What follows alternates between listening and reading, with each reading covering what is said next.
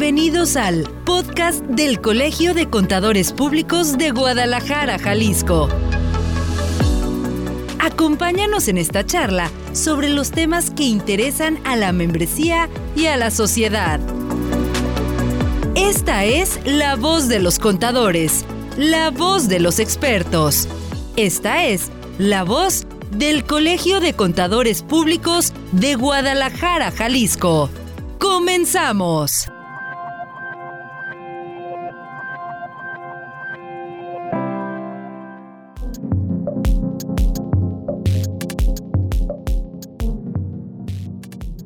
Amigos oyentes de este podcast del Colegio de Contadores Públicos de Guadalajara, Jalisco, dice una definición de la ética que se trata de la disciplina filosófica que estudia el bien y el mal y sus relaciones con la moral y el comportamiento humano. Si lo vemos así, es demasiado cuadrado, inclusive podría ser hasta muy amplio y general para cualquier tipo de disciplina o proceso que se desarrolle entre particulares o pongamos el ejemplo entre empresas. Sin embargo, la ética pues también tiene que ser tomada en cuenta por quienes se dedican al ejercicio ejercicio de la contabilidad. Y como sabemos que las personas que escuchan este espacio, pues tienen evidentemente que cumplir con ciertos requisitos y normas derivado del de, eh, código de ética que establece el Instituto Mexicano de Contadores Públicos y en consecuencia el Colegio de Contadores Públicos de Guadalajara, Jalisco. Hoy tenemos como invitado en esta mesa de trabajo a don José Luis Franco Murayama, contador público certificado y miembro de la Comisión de Ética que nos va a dar un panorama general cómo es importante cumplir con este código de ética. José Luis, bienvenido al podcast, ¿cómo te va? Muy bien, muchas gracias, te agradezco mucho, gracias por la invitación. Y como lo dices, efectivamente, tu servidor es miembro de la Comisión de Ética y pues ahí nos dedicamos de, a estudiar estos temas que de repente parecen simples, pero nos ponen un poquito en dificultades en la práctica profesional del contador público. El contador regularmente es identificado como esa figura que audita, que revisa, que verifica, que analiza el buen comportamiento de una empresa, particularmente en la parte financiera. Y hablando de números, pues siempre hay tentaciones, ¿no? Cuando hablamos de dinero siempre hay tentaciones. Entonces, mi primera pregunta sería, José Luis, ¿cómo nace entre el gremio de los contadores la preocupación de tener un código de ética? ¿A partir de cuándo comienza a ser una preocupación o qué estándares buscan cumplir para tener siempre la ética presente el momento de desarrollar su trabajo? La ética es una preocupación siempre del Instituto Mexicano de Contadores Públicos. Esta ética no nada más es local, no nada más es a nivel nacional. La ética inclusive es una preocupación internacional. El Instituto Mexicano de Contadores Públicos forma parte de la Federación Internacional de Contadores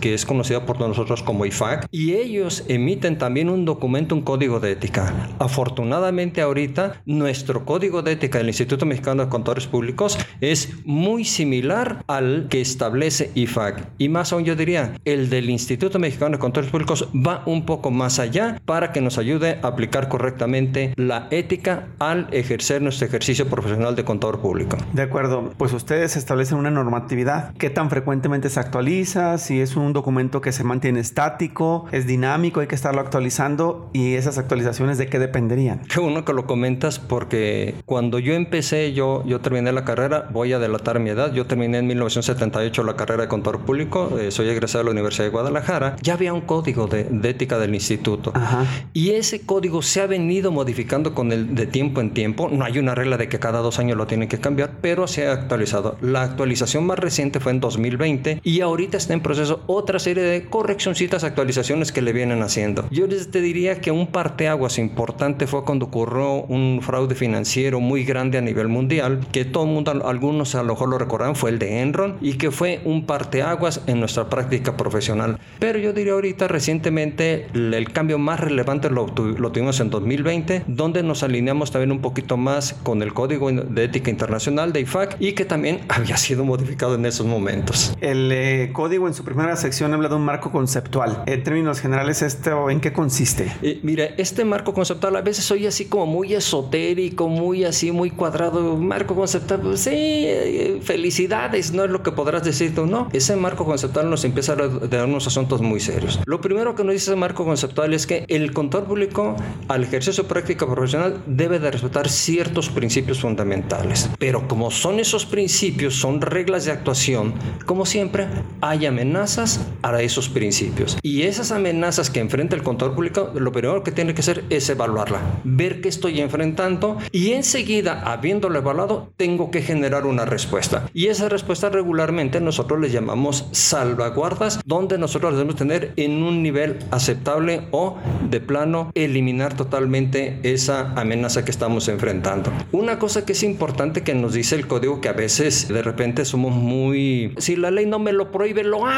Muchas veces concluimos eso alegremente. El código nos dice no, no puede hacer eso, ¿sí? Este código está a partir de 2020 está diseñado para impedir que el contador público que está en la práctica profesional, seas de empresa o lo ejerzas de manera independiente, concluyas que si no está prohibido en el código de ética lo puedo hacer. Es decir, si no está prohibido, está permitido. No, el código está diseñado, ¿verdad? Para darte guía para que si tú encuentras alguna circunstancia que no está específicamente prohibida, pero que tú concluyes que sí pudiera tener un efecto, entonces te pide que no la lleves a cabo. ¿Cuáles son los principios fundamentales que nos pudieras recordar del código de ética? Me imagino que debe tener pues un ABC. ¿Cuáles serían? Si nos pudieras enumerar ellos, ¿cuáles serían? Sí, mira, son este, fundamentalmente cinco, cinco principios fundamentales que establece el código. El primero es integridad. El segundo que es la objetividad, es decir, que no haya algo que te haga pensar o que te, que te vuelvas parcial, que mantengas una imparcialidad. El siguiente es la diligencia y, y competencia profesional. Por eso sabrás tú que aquí en el, en el colegio, en el instituto, tenemos la norma de desarrollo profesional continuo, que por cierto acá hace unos días tuvimos una sesión porque requiere que el contador público siempre esté actualizado. El siguiente, que es fundamental, la confidencialidad. No podemos andar revelando información de nuestros clientes en la calle ni a terceros, ¿verdad? El finalmente, el, el quinto, que es el comportamiento profesional. Esos son los, yo te diría, los principios fundamentales que establece el código de ética. De acuerdo. Ahora bien, pues estos principios evidentemente en algún momento pueden verse amenazados, ¿no? Deben existir entes externos que de repente te hacen dudar, así como si lo viéramos en una imagen, en esas caricaturas, esas películas donde tienes del lado un ángel que te está hablando y del otro el diablito que te está dando unos malos consejos. El código supongo que detecta amenazas y debe tenerlas clasificadas. ¿Cuáles son esas amenazas que establece el código? Los principios fundamentales tienen amenazas y el código, como tú lo sabes adecuadamente, está bien pensado, claro que siempre va a ser mejorable, tiene varias clasificaciones. La primera es el interés personal. Es decir, que puedas tener algo tú que te pueda beneficiar y dices tú, me, me conviene y ahora sí le hago caso al diablito, ¿verdad? El siguiente que se, se nos presenta con frecuencia es la autorrevisión. Si yo hago algo y yo mismo me reviso, pues ¿cómo te imaginas que va a salir, Víctor? Limpio, ¿no? Limpio, pues lo hice yo, no puedes dudarlo. Y el código dice, no, ten cuidado porque puedes caer en la autorrevisión. Cuando tú te autorrevisas, tienes eso. El siguiente es la familiaridad. Oye, ya tenemos muchos años de auditar, ya te conozco. Somos amigos, ¿no? Somos cuates, hasta somos cuates, pero ya te conozco. No me vas a decir mentiras, ¿verdad? No, no te voy a decir mentiras, José Luis. Ah, familiaridad, ¿de acuerdo? Y la familiaridad se adquiere a través del tiempo, por muchos periodos de tiempo. El siguiente, uno que es desafortunado, que también se presenta, es la intimidación. Si tú haces esto en tu opinión como contador público independiente, te corro.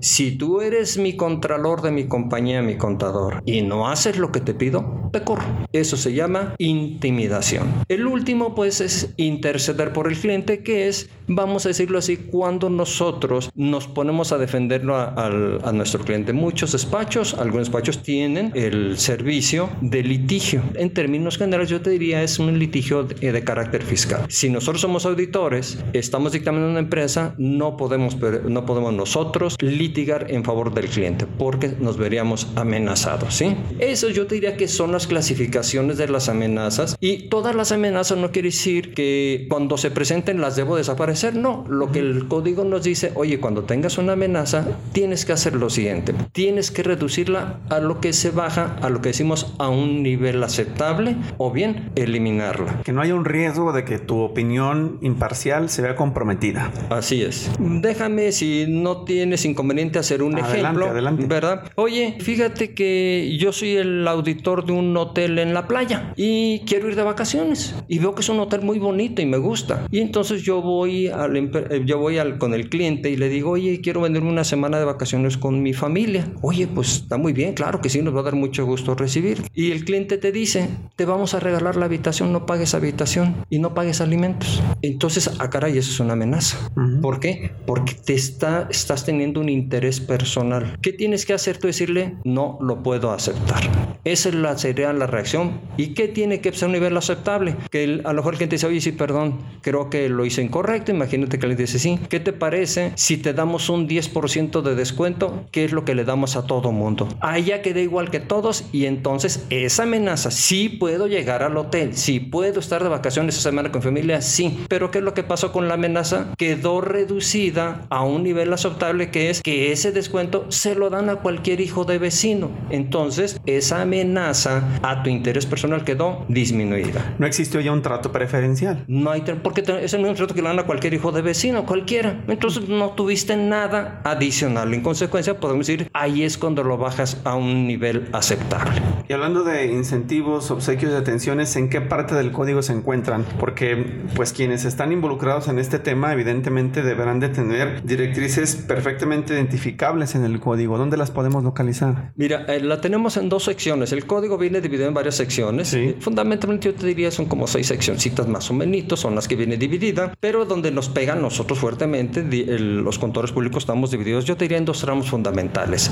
Los contadores públicos que están en, la actividad privada, es decir, que son contadores, contralores de una empresa, ¿verdad? O bien que trabajan en, en el gobierno. Y los otros son los que se dedican a la práctica independiente. En buen español, a quienes identificamos fundamentalmente en esto, a los auditores. Digo, yo fui auditor prácticamente toda mi vida, durante 39 años eh, ejercí, entonces pues, yo te diría que yo estaba en la práctica independiente. Y las secciones que hablan del contador público en los sectores público y privado, les toca la sección 250 y en la práctica independiente, ¿verdad? Es la parte 3 y que yo diría en el caso de incentivos y atenciones lo encontramos en la sección 340. Más o menos así está estructurada, ahí es donde puedes recurrir tú cuando tengas alguna dudita si trabajas en una empresa o si te dedicas a la práctica profesional independiente. De acuerdo, pues como usted ya escuchó, en esta primera parte del podcast estamos hablando particularmente de la ética, las implicaciones del código, su cumplimiento, las diferentes variaciones que pudiera haber de esta relación entre cliente y proveedor que tienen que ser perfectamente bien vigiladas. Sin embargo, falta concentrarnos en la parte de hay algunos criterios para determinar cuando alguien tiene que ser sancionado por ello, pero de eso y más vamos a hablar después del corte. Vamos primero a la pausa y volvemos, ¿le parece? Vamos adelante, sí, con mucho gusto. Vamos a la pausa y volvemos.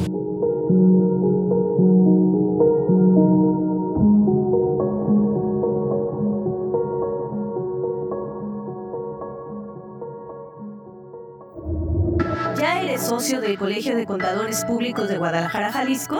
Entonces, este es el momento de aprovechar tus vales y bonos de capacitación.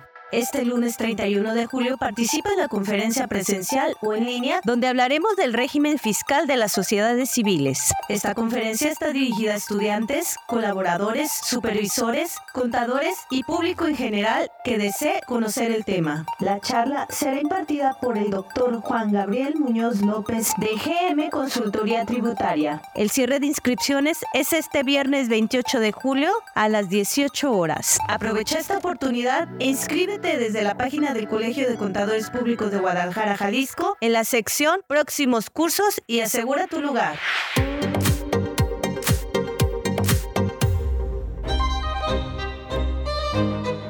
Un diplomado con certificación es bueno, pero uno con triple certificación es mejor. Este próximo 4 de agosto inicia el diplomado en prevención de lavado de dinero para la triple certificación por la Comisión Nacional Bancaria y de Valores, la Unidad de Inteligencia Financiera y el Instituto Mexicano de Contadores Públicos. No dejes pasar esta oportunidad. Prepárate para el examen con expertos certificados y simula además un examen piloto. Contaremos con dos modalidades, presencial en las instalaciones del colegio en Zapopan o la modalidad virtual vía Zoom. Las sesiones del Diplomado en Prevención de Lavado de Dinero para la triple certificación inician el viernes 4 de agosto de 2023. Inscríbete ya. Para mayor información, comunícate al 3329 67 70 85 por WhatsApp o Telegram o llama al conmutador del Colegio de Contadores Públicos de Guadalajara, Jalisco, 3336 29 74 45, extensión 102. o si lo prefieres, escribe al correo reservaciones@ccpg.org.mx. El diplomado en prevención del lavado de dinero para la triple certificación es para ti.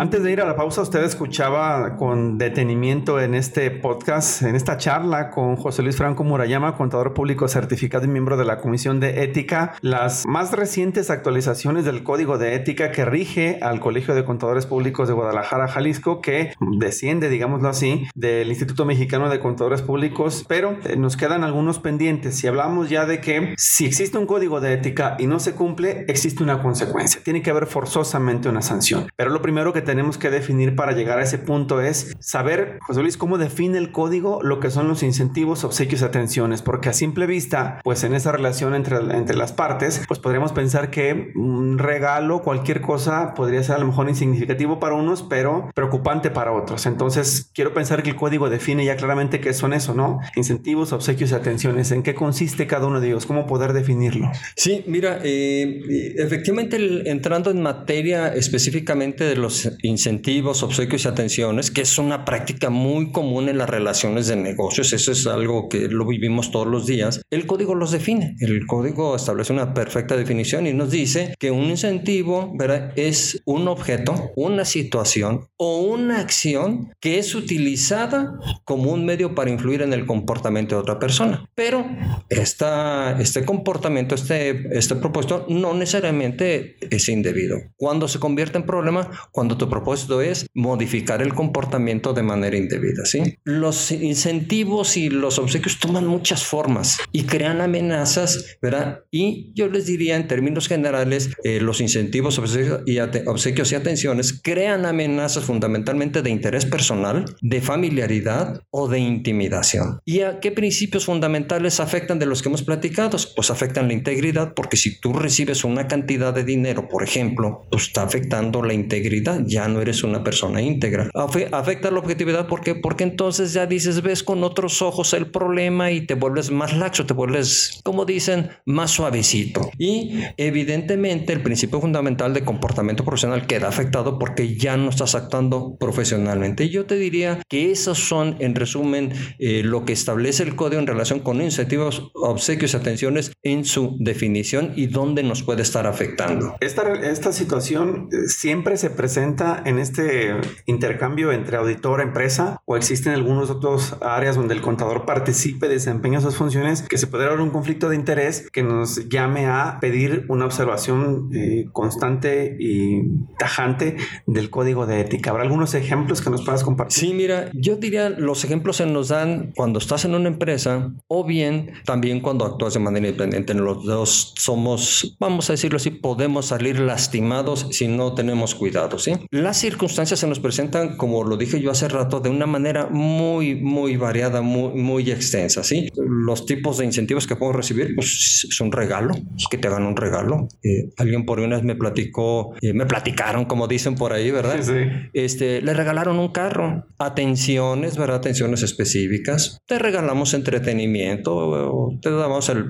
eh, vamos a, este, al partido de fútbol, ¿verdad? O te invitamos al Super Bowl ahí en primera fila, boletos de 50 mil, 60 mil dólares. Un evento en, el palco del estadio. Sí, o sea, esas cosas, ¿verdad? Este, donaciones. Dimos una donación de X millones de pesos, pues eso te puede tener efecto. El otro es, oye, pues voy a apelar a la amistad y a la lealtad. Oye, pues tú has sido auditor mío durante 20 años, ¿cómo es posible que ahora te me pongas difícil con esta relación? Somos casi hermanos y que quién sabe qué. Esas cosas, pues son las cosas que nos pueden afectar en nuestro comportamiento. Me llama la atención todo lo que planteas para saber y preguntar qué perseguiría la persona que intimida, ofrece o regala algo a su auditor o a su contador. En la mayoría de los casos, ¿qué es lo que persigue? Que el balance esté a su favor, que los números no se manifiesten tal cual es. ¿En, en qué momento eso le genera un beneficio, eso tal cual, a, a la empresa, al corporativo, al cliente? Sí, mira, por ejemplo, si estás hablando de un contador público que se dedica a la auditoría, a emitir opiniones sobre los estados financieros, y vamos a pensar que el auditor encuentra un error en el estado financiero, el que sea. No vamos a entrar en detalle, el que sea.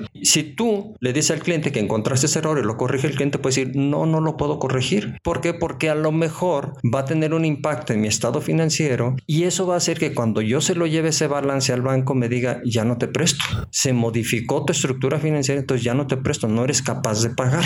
Entonces la empresa sabe eso y entonces se voltea con el auditor y le dice, oye, no lo corrijamos, pero no digas nada, no lo digas. Y ahí es donde puede otra vez esa circunstancia no lo digas, ¿qué te puede decir el cliente? Oye, pues tantos años, 20 años aquí auditando, 25, 30. Hoy necesito de tu ayuda. Hoy ayúdame, hoy por mí, mañana por ti, hermano del alma.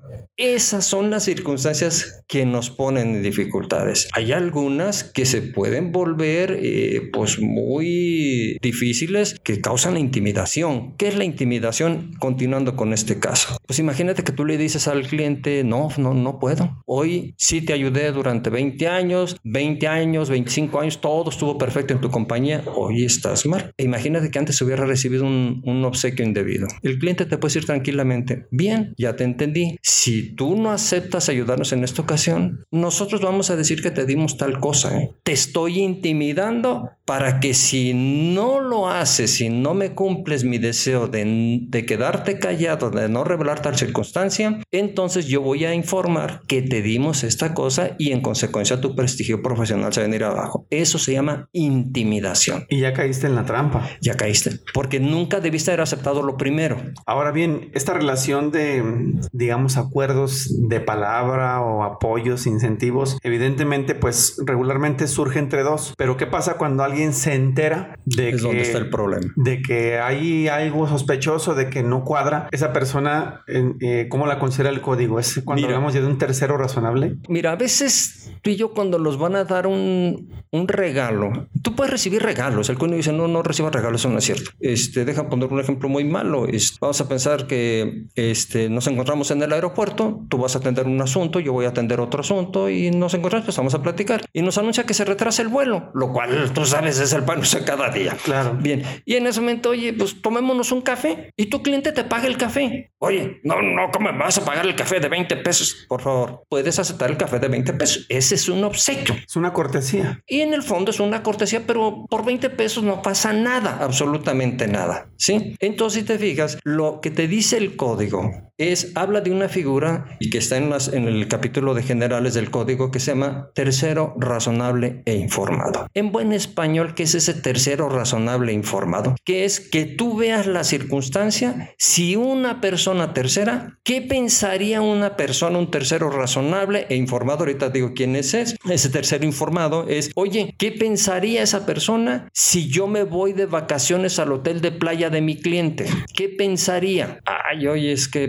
pensaría que hay algo. Oye, ¿qué pensaría mi cliente, eh, un tercero, si viera que me fui y que pagué por todo el servicio sin ningún descuento? ¿Qué pensaría? Puede ser que concluya, oye, no, pues pagó todo, no pasó nada. Oye, no, no pagó nada. Ah, ahí sí pensaría mal. Ese es el tercero razonable informado. Y nos dice la- la- el código que el tercero razonable informado no es cualquier persona, no es cualquier hijo de vecino. Esa persona, ese tercero razonable informado, tiene que ser una persona que tenga conocimiento y experiencia que le permita comprender y evaluar las conclusiones de manera imparcial con los elementos que estuvieron vigentes en su momento O sea, que tenga un juicio objetivo. que tenga un juicio objetivo y que conozca de estos temas. Sí, no podemos eh, decir otra persona. Que ni va a entender ni va a saber cómo No. se maneja la relación. Así, y sobre todo que pueda evaluar si tu acto fue indebido o fue correcto. Eso es regularmente. Pero yo les diría que siempre que enfrentemos una amenaza, yo siempre les recomiendo hagan la evaluación del tercero razonable informado, porque esa te va a decir si yo viera que otro lo hizo, otro contador público, yo siendo contador público lo hizo, ¿cómo pensaría de ese contador público? Esa es una buena manera de reflexionar el tema. Prácticamente en la recta final de este podcast me gustaría saber si existe, saber si existe una regla general en relación a los incentivos y obsequios. Es decir, ¿podemos tener perfectamente claro cuándo está bien o está mal o no existe una regla como tal. Sí, el código establece una regla, sí nos dice, ¿verdad? Y yo creo que la regla general es no debes de ofrecer, ni aceptar, ni alentar a otros. Es decir, a tu personal de tu despacho no le digas, ¿verdad? Tanto que ofrezca o que reciba, ¿verdad? Ningún tipo de incentivo, ¿verdad? ¿verdad? Y que se haga con qué? Con la intención de influir indebidamente. Si dices, este me quiere dar esto porque lo que quiere es esto, ya te, ahora sí, tu angelito de la guarda, como dijiste tú al principio, ya te está diciendo, eso no está bien, ¿de acuerdo? ¿Por qué? Porque van a pretender influir, ¿verdad? De manera no ética. Y otra vez, ¿cómo llego yo a saber si eso puede ser ético o no ético? Prueba del tercero razonable informado. ¿Cómo lo vería otro? Aquí tengo los elementos. Hoy se vería mal. Estamos por emitir el dictamen de auditoría y hay un problema muy serio. Y en ese momento recibo el incentivo. Pues estás en dificultades. Claro. ¿De acuerdo? Estas son las cosas que eh, esa es la regla general. Y otra es ser transparente con el gobierno corporativo. Es decir, oye, me han ofrecido esto y, y, esto es lo que pasó, ¿sí? Mi firma, te comentaba yo, sí podemos recibir pequeños obsequitos, ¿verdad? Pero cualquier regalo, incentivo, obsequio, atención, lo tengo que registrar en una bitácora. La firma tiene una bitácora donde nosotros vamos registrando. Yo registraba, si alguien me regalaba una botellita de etiqueta roja de Johnny Walker de 400 pesos, digo ahorita no sé cuánto cueste, yo lo tenía que registrar. Y de todas maneras, esa bitácora me parece que abre la posibilidad de que ese tercero razonable informado pueda advertirse algo extraño. ¿no? Precisamente para eso lo tenemos, para que si sucede algún problema, ese tercero razonable informado diga, a ver, Déjame ver qué regalo recibió José Luis Franco. ¿Se vale donar las cosas o, digamos, devolverlas? Sí, sí puedes. A lo mejor tú recibiste un, imagínate yo mi botellita de, Johnny Walker etiqueta roja. A lo mejor la dono ahí para que se venda y se saquen fondos para una asociación de caridad. Lo puedes hacer así. Pero yo diría la regla es mejor. En mi caso de mi firma, si es un incentivo que excede determinada cantidad que tenemos, no lo podemos recibir. ¿Se puede llegar a una etapa drástica de terminar la relación con ese cliente? Sí, sí puede llegar. Si te piden algo indebido, sí. Definitivamente es lo mejor. Sí, puede haber circunstancias, este, y que te puede, que tienes que tomar la decisión de terminar la relación profesional con ese cliente. Sí, sí puede suceder. Y para terminar, José Luis, ¿nos podrías decir, el, hay sanciones? ¿El código prevé sanciones para quien no cumpla con estas normas del código de ética? Sí, eh, evidentemente sí hay sanciones. Son eh, la primera, la más eh, chiquitita, yo te diría, va subiendo de tono. El código la prevé en su última sección, que es eh, una amonestación privada. Esa sería la primera. La segunda, oye, ya fue un tema público, ya fue conocido, es cuando ocurre la amonestación pública. Eh, empiezan a agravarse las cosas, te suspenden temporalmente tus derechos. ¿sí? Oye, ¿y cuál sería otra más, más drástica? La expulsión. Oye, pues ya me corrieron, ya que no, hay una más, sí, todavía una más. Puede suceder, de acuerdo a lo que se determine, que hasta puede existir una denuncia ante las autoridades. ¿Quién lo aplica? ¿Quién lo determina?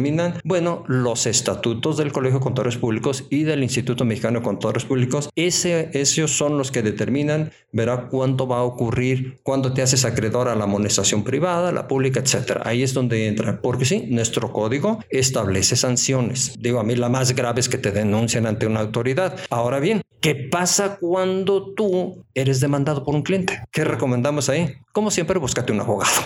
y mejor, trata de solucionar lo que no preveniste respetando el código de ética, ¿cierto?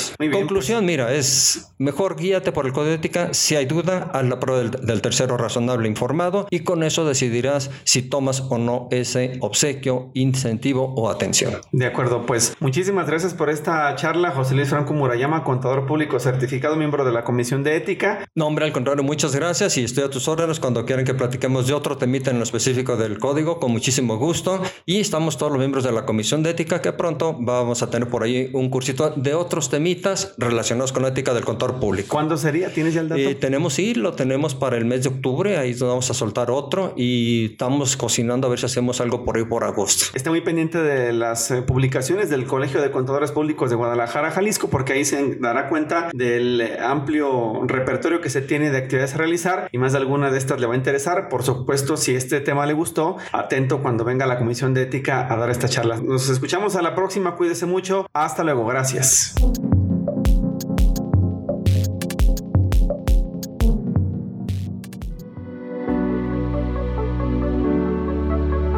Te invitamos a escuchar la siguiente emisión de este podcast del Colegio de Contadores Públicos de Guadalajara, Jalisco.